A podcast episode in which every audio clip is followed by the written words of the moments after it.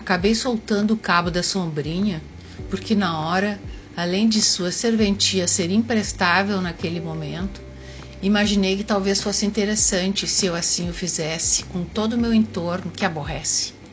Seria algo como essas ventanias litorâneas e chuvaradas intermitentes se evadissem de dentro de mim, porque do jeito que a coisa vai, o exterior está se adonando da alma introvertida que, sem forças, se deixa levar com a maré alta pelos recônditos da maré cinzenta, fugindo do alaranjado nascer do sol, como o diabo foge da cruz, parecendo até que é de propósito igualar o espírito ao tempo.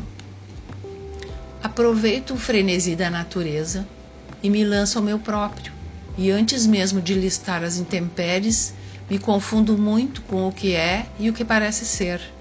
Por ali desejo desligar como se eu fosse uma sombra, ou talvez até seja, mas não tenha percebido.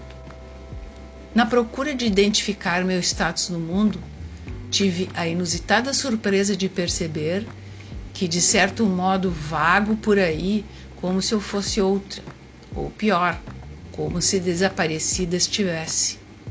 Acredito que vou aceitar imediatamente essa condição, porque obviamente dá menos trabalho viver.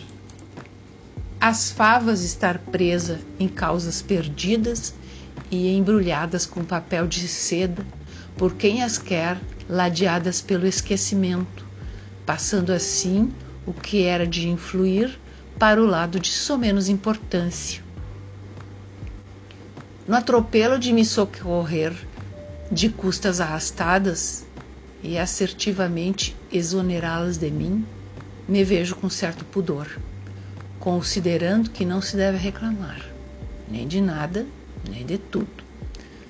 Acredito que ficaria de bom tom utilizar uma ferramenta que muito me apraz, porém nunca consegui utilizá-la com a prontidão exigida a indiferença que notável latitude está ao meu alcance imediato e que fere como ponta de faca o algoz sem derramar uma gota de sangue. E sem, pasme, que o dito perceba. Com muita facilidade, exorto a mim mesma do palco com orgulho, vestindo aquela toga nova em folha que somente a mim pertence, e deixo para trás quem de fato nada mais acrescenta concluir esta etapa com galhardia se assemelha a este tempo de ondas altas, aguaceiro e vento intermitente.